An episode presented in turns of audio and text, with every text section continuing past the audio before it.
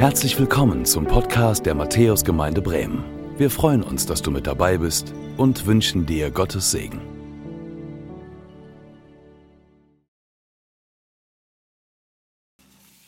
Gnade sei mit euch und Friede von dem, der da ist, der da war und der da kommt. Jesus Christus, unser Herr. Amen. Ja, herzlich willkommen zu unserem Sommergottesdienst. Ich hätte beinahe gesagt Sommersonnengottesdienst. Letzte Woche schien die Sonne, jetzt gerade im Moment nicht so, aber sie kommt noch. Habt Geduld. Schön, dass ihr da seid hier in der Matthäuskirche. Schön, dass ihr zugeschaltet seid, mit dabei seid, über den Bildschirm an dem Gottesdienst teilnehmt, die Predigt hört oder auch am Telefon mit dabei seid. Das ist etwas ganz Besonderes, dass wir diese Möglichkeit haben und so, zusammen, zusammenkommen können. Wir sind ja in einer Reihe, wir haben das gehört in der Begrüßung durch Elli, unaufhaltsam. Etwas lässt sich nicht aufhalten. Etwas geht immer weiter, unaufhaltsam. Unaufhaltsam bahnt sich die Botschaft von Jesus Christus den Weg durch die Zeiten hin zu den Menschen. Und das schon seit, ja, kann man sagen, Tausenden von Jahren. Unaufhaltsam wächst die Gemeinde Jesu Christi. Auch gegen alle Widerstände, darüber haben wir gehört und nachgedacht. Nichts und niemand hält ihr Wachstum auf. Warum? Weil Gott zu seiner Gemeinde steht. Weil Gott gesagt hat, das Wort, das er spricht, kehrt nicht leer zurück. Menschen überall in dieser Welt werden von diesem Sprechen Gottes erreicht, werden bewegt von dieser Botschaft der Erlösung durch Jesus Christus. Diese Botschaft, die so zentral so ist, die so wichtig ist, wichtiger als alle anderen Botschaften, die wir auf dieser Erde kennen, nämlich dass Jesus für uns gestorben ist zur Vergebung unserer Schuld, dass Jesus wieder auferstanden ist von den Toten und Hoffnung lebt. Und die kann uns nicht genommen werden, weil Jesus lebt weil er ewig ist. Das ist die Botschaft, die wir als Christen in uns tragen und die wir auch den Menschen sagen dürfen. Und wenn Menschen diese Botschaft der Erlösung, diese Erlösung durch Jesus Christus annehmen, dann verändert sich ihr Leben für Zeit und Ewigkeit. Und viele von euch haben das erlebt. Viele von euch würden es wahrscheinlich genauso ausdrücken, wie, wie ich es sage. Das war die allerwichtigste Entscheidung im Leben. Die allerbeste Entscheidung die allerentscheidendste Entscheidung.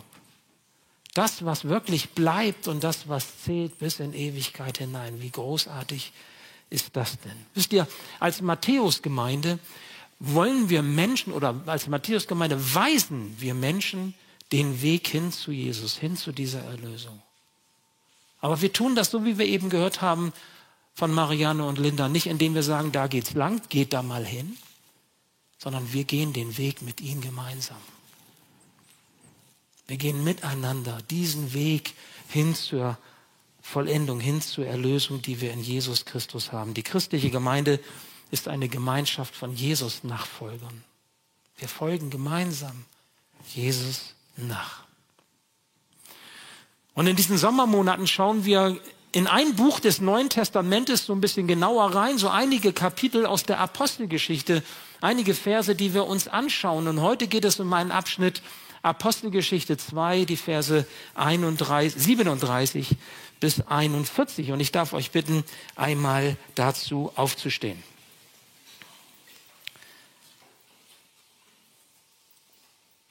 Da heißt es, die Zuhörer waren von dem, was Petrus sagte, bis ins Innerste getroffen. Was sollen wir jetzt tun, liebe Brüder? fragten sie ihn und die anderen Apostel. Kehrt um, erwiderte Petrus, und jeder von euch lasse sich auf den Namen von Jesus Christus taufen, dann wird Gott euch eure Sünden vergeben und ihr werdet seine Gabe, den Heiligen Geist, bekommen. Denn diese Zusage gilt euch und euren Nachkommen und darüber hinaus allen Menschen, auch in den entferntesten Ländern, allen, die der Herr, unser Gott, zu seiner Gemeinde rufen wird. Mit diesen und noch vielen anderen Worten bezeugte Petrus ihnen das Evangelium. Eindringlich, eindringlich ermahnte er sie, diese Generation ist auf dem Weg ins Verderben. Lasst euch retten vor dem Gericht, das über sie hereinbrechen wird. Viele nahmen die Botschaft an, die Petrus ihnen verkündete, und ließen sich taufen. Durch Gottes Wirken wuchs die Gemeinde an diesem Tag um etwa 3000 Personen. Ich bete noch. Ja, lieber Herr, so sprich du in mein, in unser Leben hinein. Offenbare du dich in deiner Größe und Allmacht, auch mit all dem, was du für uns bereithältst. Gib, dass wir die Hand, die du uns entgegenstreckst, annehmen und dass wir mit dir unseren Weg gehen und ganze Sache mit dir machen. Amen. Ja, und damit ist das Thema auch schon eingeleitet. Ganze Sache machen bringt's vom Segen der Umkehr, möchte ich einmal so über diese Predigt stellen. Du weißt, was halbe Sachen sind, ne? Kennst du halbe Sachen? Ja, also du fängst irgendetwas an und bringst es nicht zu Ende. Ziemlich unbefriedigend, ne? Wenn die gestrickte Socke nicht fertig wird. Das Essen nicht fertig wird, weil es nur halb gekocht ist. Oder irgendwelche handwerklichen Aufgaben nur halb erledigt sind, eben nicht ganz. Und dann bleibt es eben liegen. Sie finden keinen Abschluss, diese Tätigkeiten. Alles ist irgendwie nur halb erledigt. Wisst ihr, ich ermutige dich, sei kein halber Christ. Du etwas anfängst und es dann nicht weiterführst. Eben nur so halb, eben nicht ganze Sache machst. Lerne von den Christen der Urgemeinde, dass es sich lohnt, Jesus ganz zu vertrauen und ganz mit Jesus unterwegs zu sein. Ich meine, mach dir klar, auf ein bisschen Nachfolge gibt es keinen Segen Gottes. Da liegt kein Segen drauf. Ein bisschen, eine, eine halbe Jesus-Nachfolge ist irgendwie nichts Richtiges. Jesus möchte uns seinen vollen Segen schenken. Gott möchte seinen vollen Segen für uns bereithalten. Gott macht keine halben Sachen.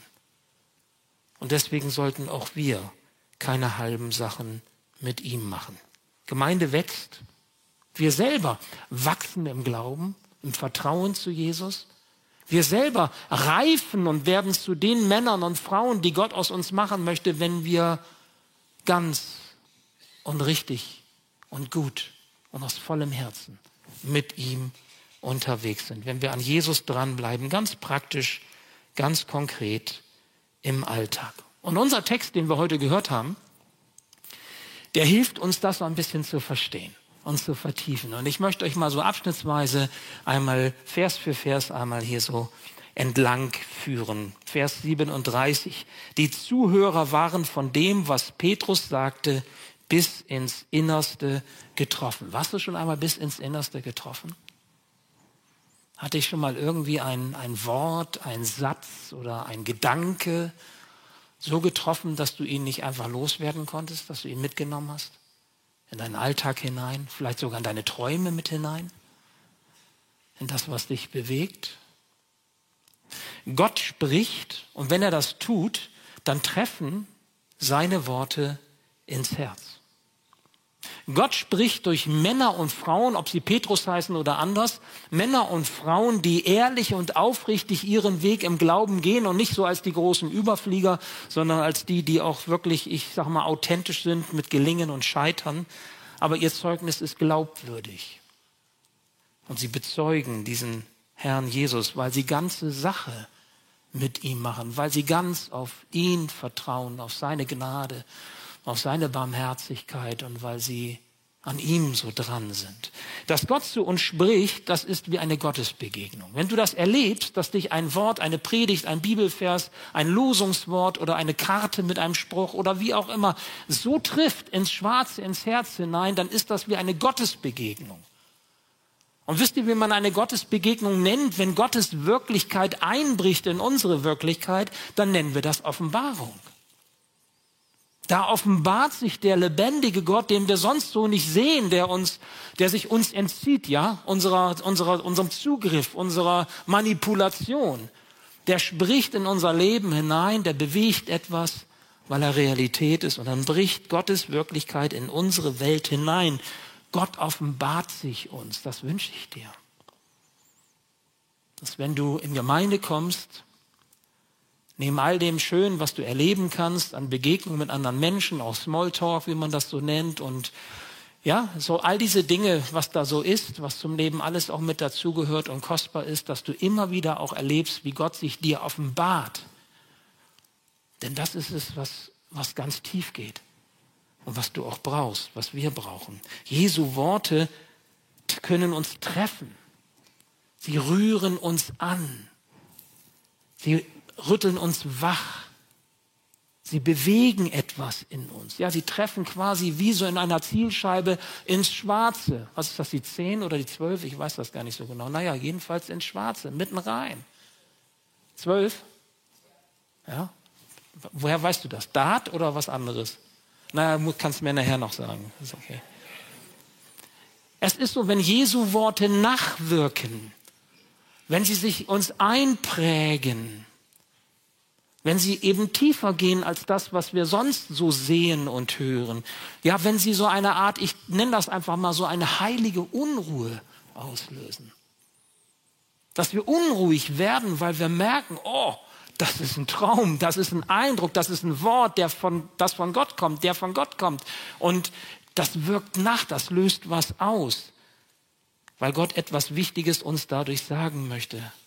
Petrus bezeugte Jesus.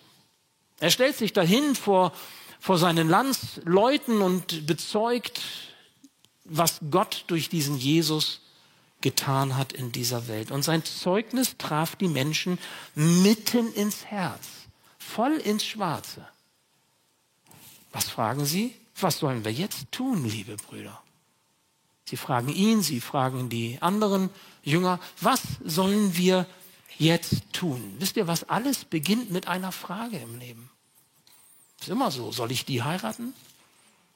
Soll ich den heiraten? Soll ich diesen Beruf ergreifen oder jenen? Soll ich das lernen? Soll ich das studieren? Soll ich dahin ziehen? Will ich Familie gründen? Will ich geboren werden? Ah nee, das nicht. Ne? Gibt auch ein paar Fragen, die wir nicht selber stellen, sondern das ist dann das, was uns gegeben ist. Aber alles beginnt eigentlich mit einer Frage. Hier auch. Was nun? Was nun? Und mir ist das nochmal so klar geworden, auch in der Vorbereitung, alles beginnt mit eins im Reich Gottes. Weil es mit dir und mit mir passiert, mit jedem von uns, mit jeder von uns ganz persönlich. Und dann stellt sich die Frage, was nun? Was ist der nächste Schritt, den ich gehen soll, Herr? Was ist dran für mich? Manchmal ist das so, dass wir einen ersten Schritt tun, aber dann dabei stehen bleiben. Habe das so gemerkt, als es so darum ging, wenn es äh, im Leben um Verletzungen vielleicht geht oder um Vergebungsprozesse, dass ich irgendwann einmal gemerkt habe, okay, das mit der Vergebung habe ich verstanden so halbwegs und äh, habe verstanden, ich muss vergeben oder auch um Verzeihung bitten, da wo ich Menschen vielleicht verletzt habe. Aber oft genug war es so, dass ich dann irgendwie stehen geblieben bin an diesem Punkt. Also Vergebung, da hat man eben dann um Vergebung gebeten oder man hat ähm, selber gebetet und Herr, vergib mir und ähm, Gott schenkt auch Vergebung, keine Frage. Aber das war dann wie ein erster Schritt. Und dann hörte das auf. Und das Interessante ist ja, dass es weitergeht, wenn wir auf das schauen, wie Jesus gelebt hat und was er uns mitgegeben hat. Da heißt es ja nicht nur, vergebt einander eure Sünden, auf dass ihr Vergebung erfahrt, sondern es heißt auch, lebt versöhnt miteinander geht einen Schritt der Versöhnung. Oder wie wir das bei Leben finden, immer versucht haben, äh, nicht nur zu lehren, sondern auch selber zu leben, macht einen Schritt der Wiedergutmachung. Das geht darüber hinaus. Dass ich so im stillen Kämmerlein einfach sage, ich vergebe oder Herr, vergib du mir und damit ist die Sache erledigt irgendwie. Sondern nein, ich gehe auf den anderen zu und vielleicht werden aus Feinden Freunde oder aus Menschen, die sich aus dem Wege gehen, Menschen, die sich wieder begegnen können. Oder ja, vielleicht könnt ihr das nachvollziehen, was ich damit meine.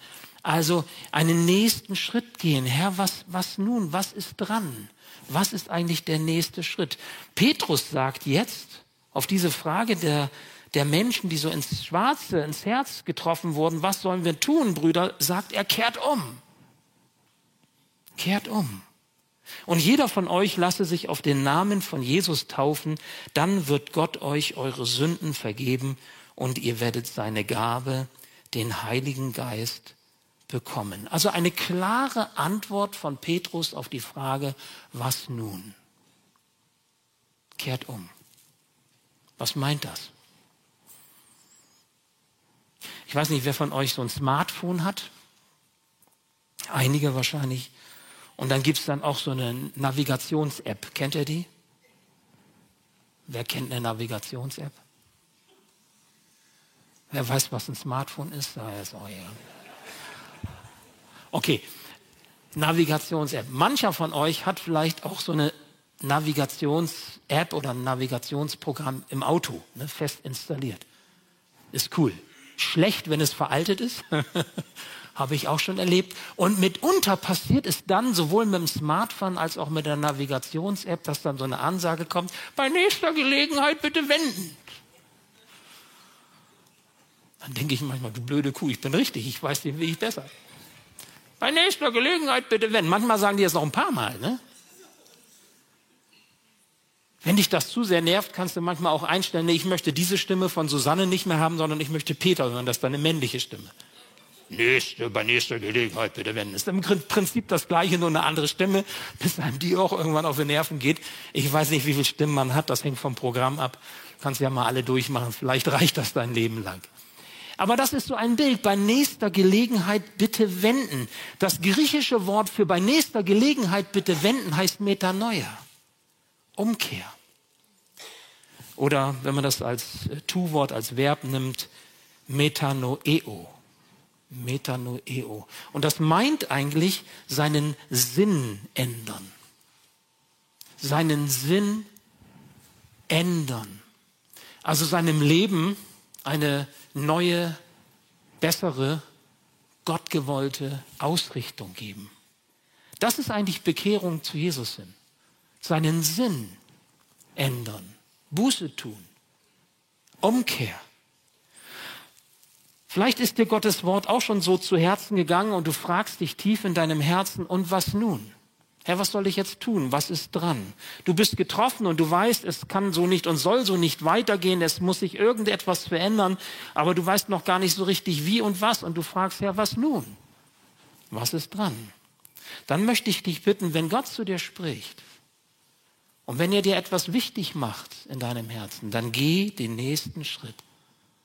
Bleib nicht stehen sondern geh den nächsten Schritt und mach ganze Sache mit Jesus. Ändere deinen Sinn. Ändere deine Einstellung. Ändere deine Gewohnheiten. Ändere deinen Alltag. Breche einmal aus aus dem Trott und mach es einmal ganz anders und zwar so, wie es gut ist für dich. Richte dich auf Jesus und auf seine Worte hin aus. Und wenn dein Herz dich drängt, auf einen bestimmten Menschen noch einmal zuzugehen, auf den du vielleicht gewartet hast, dass er zu dir kommt, dann tu du den ersten Schritt und geh du auf ihn zu. Versuch es wenigstens. Vielleicht erlebst du, so wie ich das auch schon erlebt habe, wunderbare Dinge. Und auf einmal kommt etwas zusammen, was vorher nicht, mehr, nicht zusammen war. Klar, es kann auch anders gehen, wenn ich eben gesagt habe, Vergebung und Versöhnung, auch das habe ich erlebt, dass Versöhnung nicht zustande kommt, dass man nicht Dinge klären kann. Das gibt es auch, damit muss man dann leben, das ist nicht immer leicht. Auch das gibt es, aber du, hast es getan. Du hast einen Schritt getan und vielleicht auch einen zweiten und auch noch einen dritten, weil wir immer noch mal eine Meile mehr gehen und nicht aufgeben, weil wir wissen, Gott kann es. Und wenn der Geist Gottes dich drängt, irgendetwas loszulassen, woran dein Herz hängt, und du weißt, das ist nicht gut, dass du mit deinem Herzen da dran hängst, dann sei bereit, es aufzugeben. Sei bereit, es loszulassen, weil es dir nicht gut tut und weil es dem Menschen an deiner Seite nicht gut tut. Lege es bereitwillig ab. Gottes Geist gibt dir den Mut dazu und er gibt dir die Kraft, dass du mit dem Segen Gottes neue Schritte tun kannst. Viele Möglichkeiten gibt es, die dir dabei helfen. Das ist Jesus Nachfolger und das verändert dein Leben für die Ewigkeit. Es gibt ein Zeichen für diese Lebensveränderung, auf die Petrus nun hinweist. Er sagt, es gibt dieses Sakrament, dieses gottgegebene Zeichen des Heils, das Gott uns schenkt in Jesus, und das ist die Taufe. Wir kennen als evangelische Christen zwei Sakramente, Abendmahl und Taufe.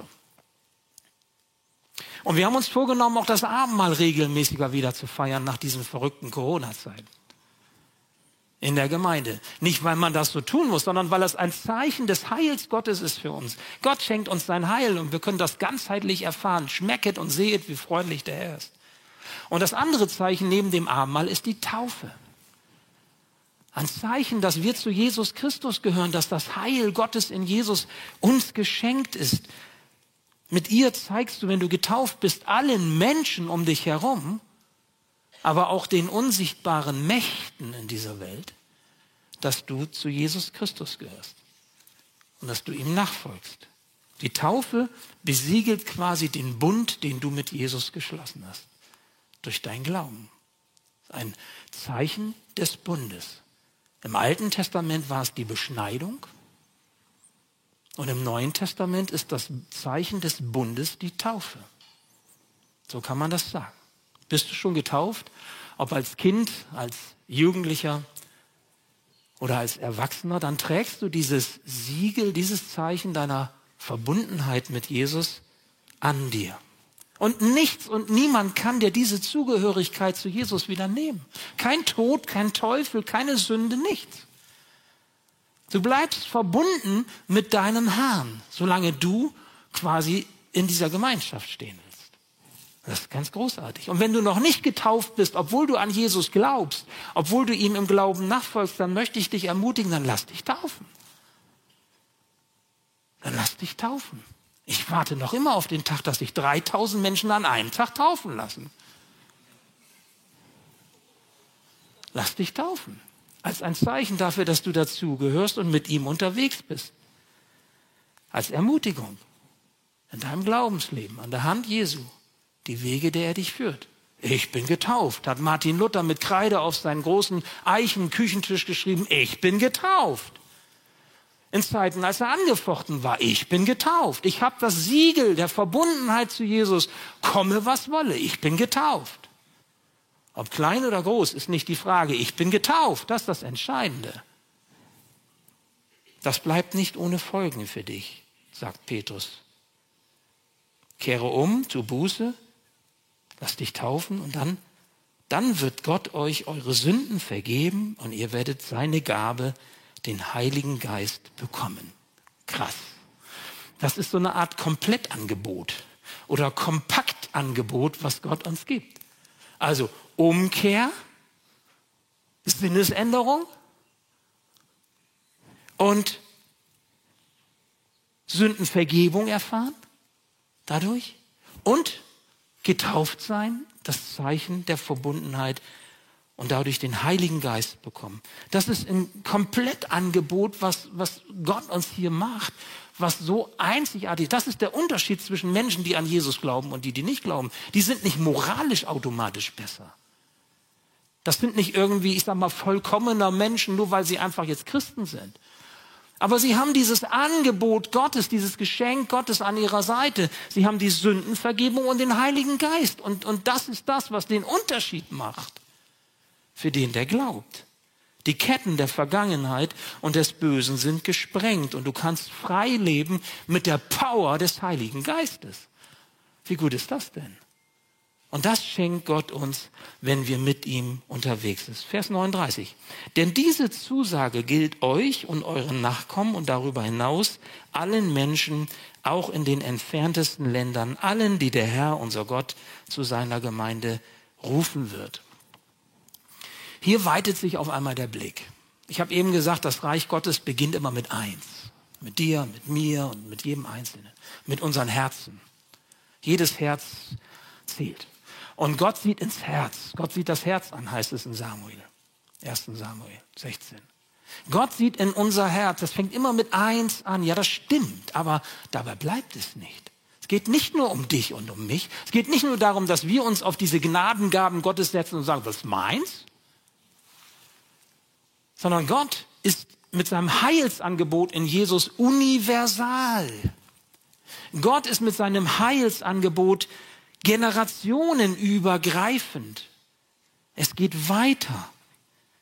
Und darum kann die Gemeinde Jesu nicht untergehen in dem Strom der Zeit, weil Jesus seine Zusagen erfüllen wird und weil er aus den entlegensten Enden und Winkeln dieser Erde Menschen berufen wird in seine Gemeinde. Ich habe das früher so gehört und habe gedacht, ja, wie soll denn das gehen? Ich bin ja noch in der Zeit zum Glauben gekommen und so gesehen groß geworden, als der Missionar ausgesandt wurde irgendwo in ein anderes Land hinein und dann fing er an, dort in einer fremden Kultur sich erstmal heimisch zu fühlen und äh, ich sag mal mit irgendwelchen Methoden, ich sag mal so handschriftlich versucht hat, den Menschen das Evangelium zu bringen und sie einzuladen zum Glauben an Jesus. Ja, also so richtig typisch. Ne? Das war dann so die Zeit, wenn die Missionare dann nach Matthäus kamen, mancher weiß das noch, dann brachten sie irgendwelche Missionstrophäen mit. Das waren dann irgendwelche Speers aus dem Busch, ja, irgendwelche, ich sag mal, Absonderlichkeiten, die man so von touristischen, vielleicht auch äh, Urlauben her kennt, die wurden dann zum Teil auch in der Gemeinde aufgehängt. Ne? Ihr wisst, was ich meine, ne? Darf ich mal Nicken sehen oder rede ich, ja, manche Nicken wissen das noch. Es gibt ja auch einen Raum, der heißt Dulas Raum. Also das ist eben so unser missionarisches, äh, ich sag mal, Equipment, was wir so uns angereichert haben. So war das damals. Und dann hat man eben versucht, mehr oder weniger eins zu eins Mission zu betreiben. Irgendwann änderte sich das, aber das ist noch gar nicht lange her. 20, 30 Jahre, länger noch nicht. Dann fing man an, über Digital und Computer und Medien Menschen zu erreichen. Heute sind wir in einer ganz anderen Situation. Das Ziel, Menschen aller Nationen und aller Sprachen mit dem Evangelium von Jesus Christus zu erreichen, ist heute näher denn je. Warum? Weil eben nicht mehr jeder Missionar jede Sprache mühsam lernen muss und dahin geht, sondern weil es jetzt über, ich sag mal, die digitalen Medien, über Computer und so weiter, Programme, auch Übersetzungsprogramme und Tools, die man nutzen kann, möglich ist, Menschen in jeder Region dieser Welt mit dem Botschaft des Evangeliums in seiner Sprache zu erreichen. Wunderbar ist das, oder? Und Jesus hat gesagt, wenn das passiert, dass die Menschen erreicht werden, dann komme ich wieder. Wann kommt Jesus wieder? Gottes Wort sagt es. Wenn, wenn die Menschen aller Nationen erreicht sind mit dem Evangelium. Das ist biblisches Zeugnis. Worauf, worauf wartest du? Was denkst du?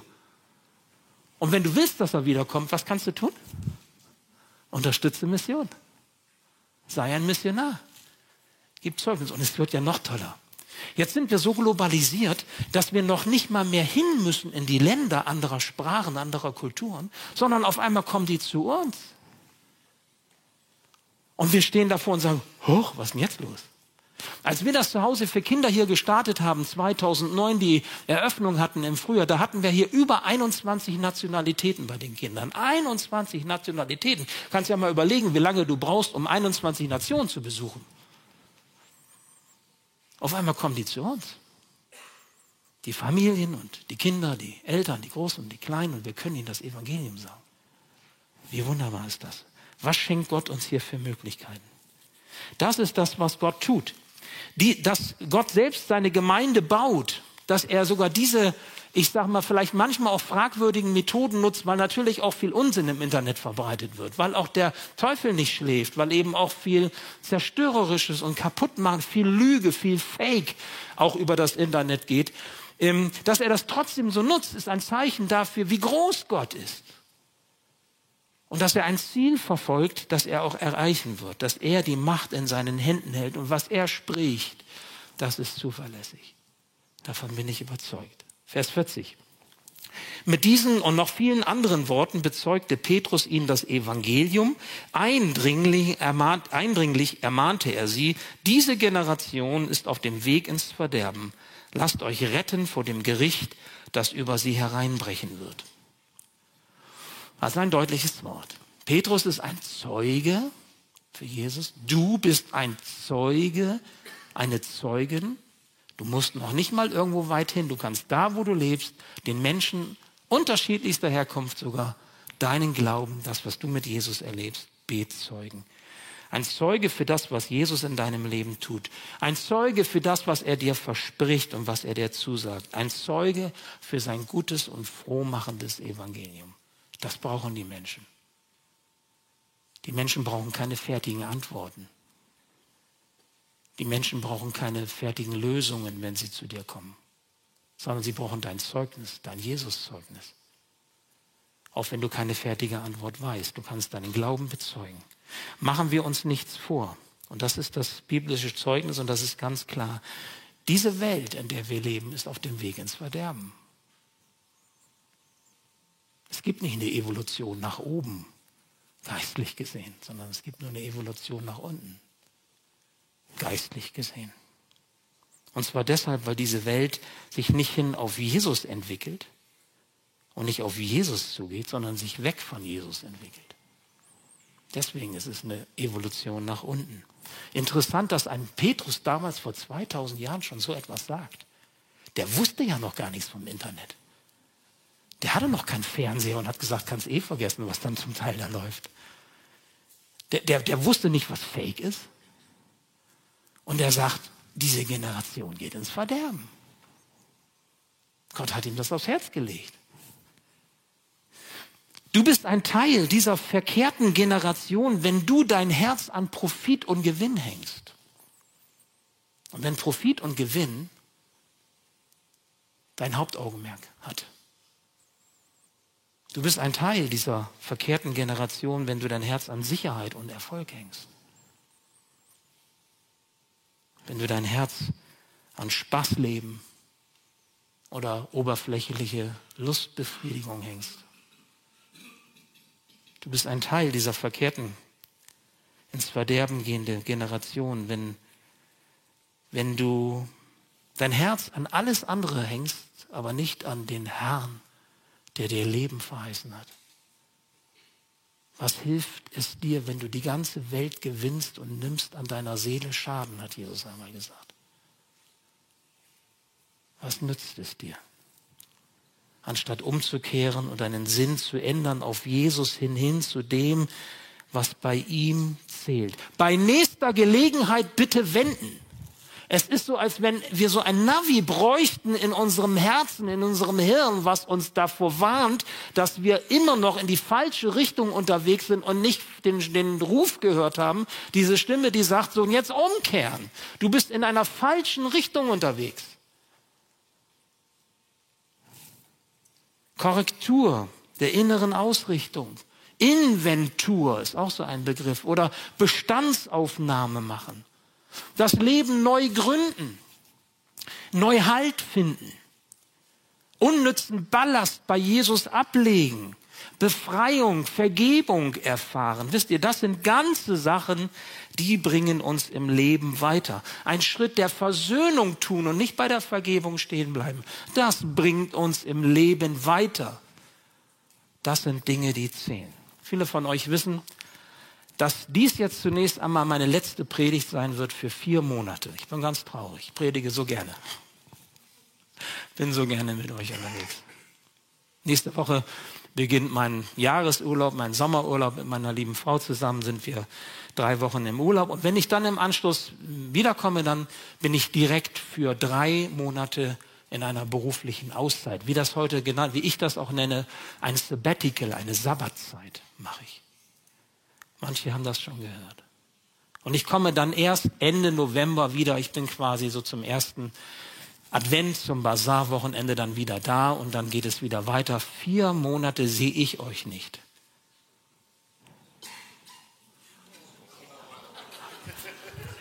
Mancher denkt, endlich.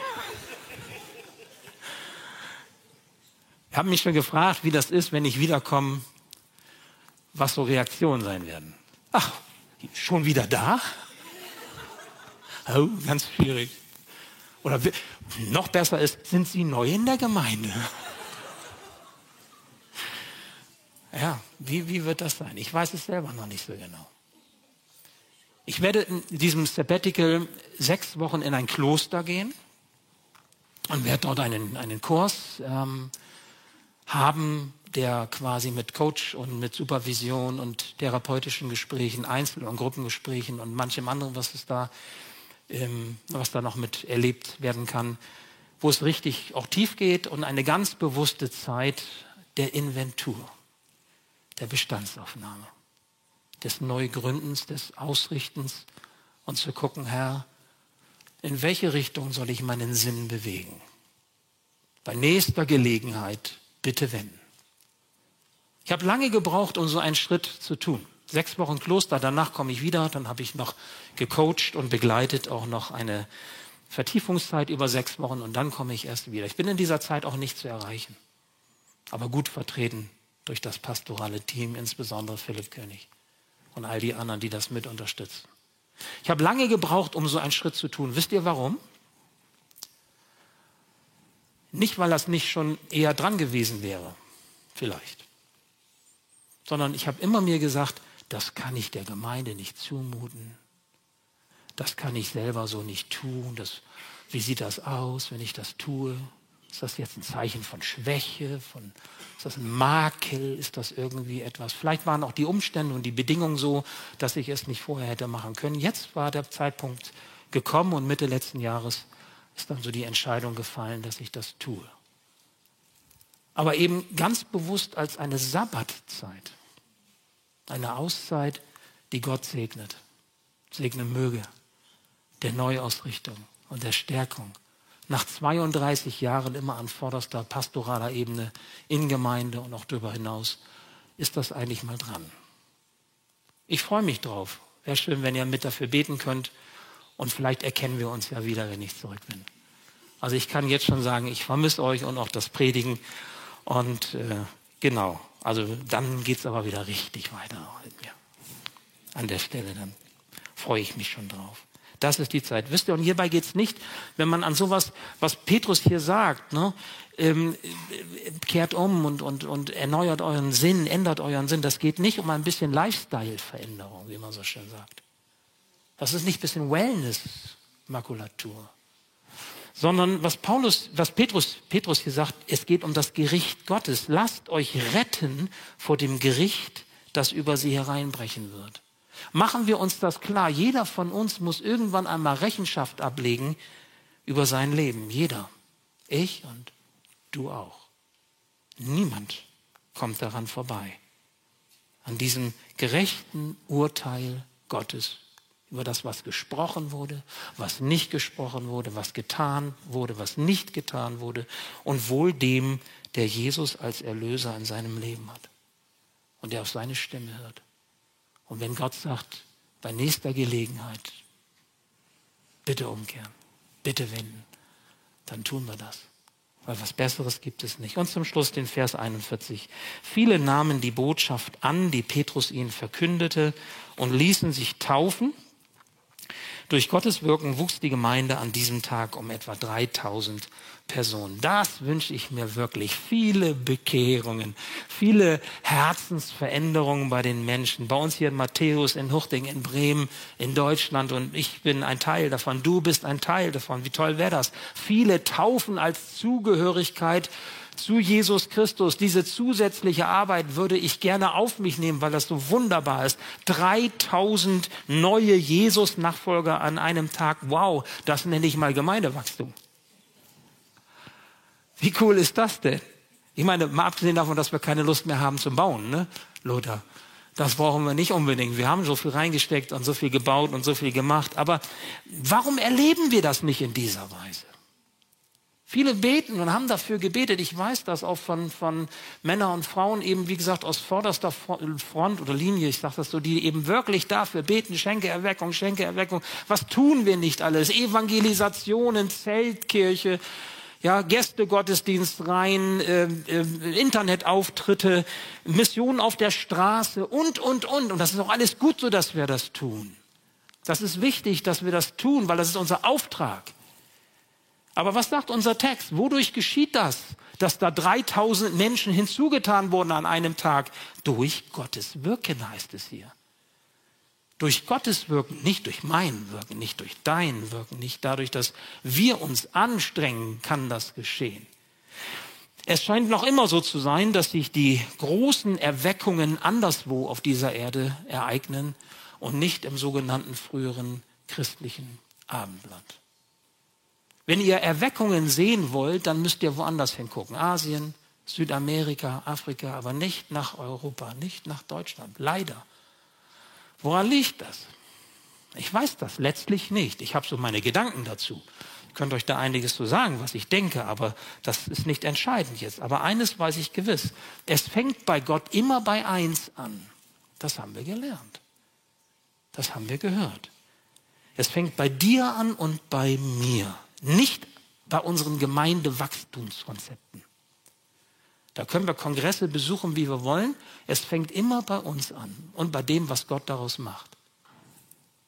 Ganze Sache mit Jesus und seiner Nachfolge machen, das bringt's. Das ist das Thema dieser Predigt.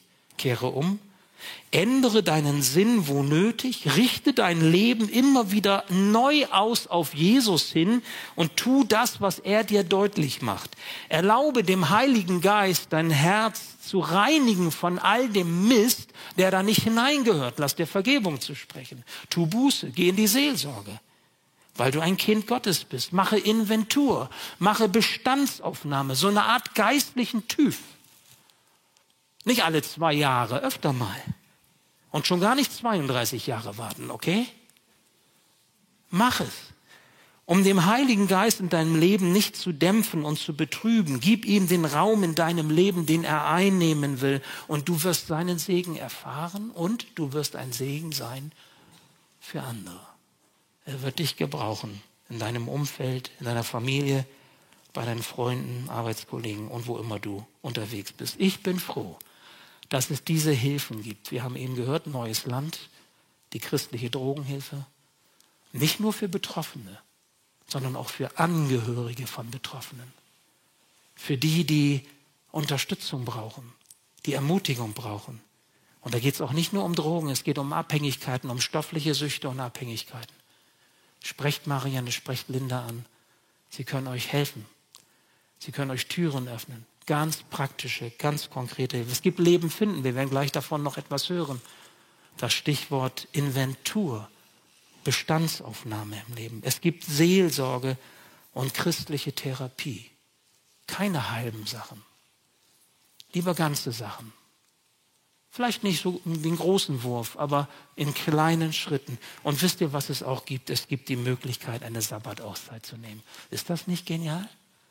Ich finde das cool was Gott uns für Möglichkeiten schenkt. Ich lade dich ein, Gemeinde in dieser Weise zu erleben, den Segen von Gemeinde und zu erleben, wie Gemeinde wächst. Ich bete noch. Ja, lieber Herr, so sagen wir dir Dank für das, was du uns zugesprochen hast. Du bist Realität, du sprichst auch in unser Leben hinein. Und was du sagst, trifft ins Schwarze. Und ich möchte dich darum bitten, Herr, dass auch wir umkehren, wo nötig, dass wir deinen Ruf hören, dass wir unseren Sinn ändern und ganze Sachen mit dir machen, damit wir dich erleben, Herr, in deiner Größe und Allmacht, mit all deinem Segen und all dem, was du für uns bereithältst, mit Freude und mit Hoffnung, mit Zuversicht und Stärke. Danke, Herr, dass du so großartig wunderbar uns liebst und dass wir uns immer und überall auf dich verlassen können. Danke dafür. Amen. Danke fürs Zuhören. Wir hoffen, dass du heute inspiriert und ermutigt wurdest durch Gottes lebendiges Wort. Unser Gebet ist, dass es viel Frucht bringt. Weitere Infos findest du unter www.matthäus.net.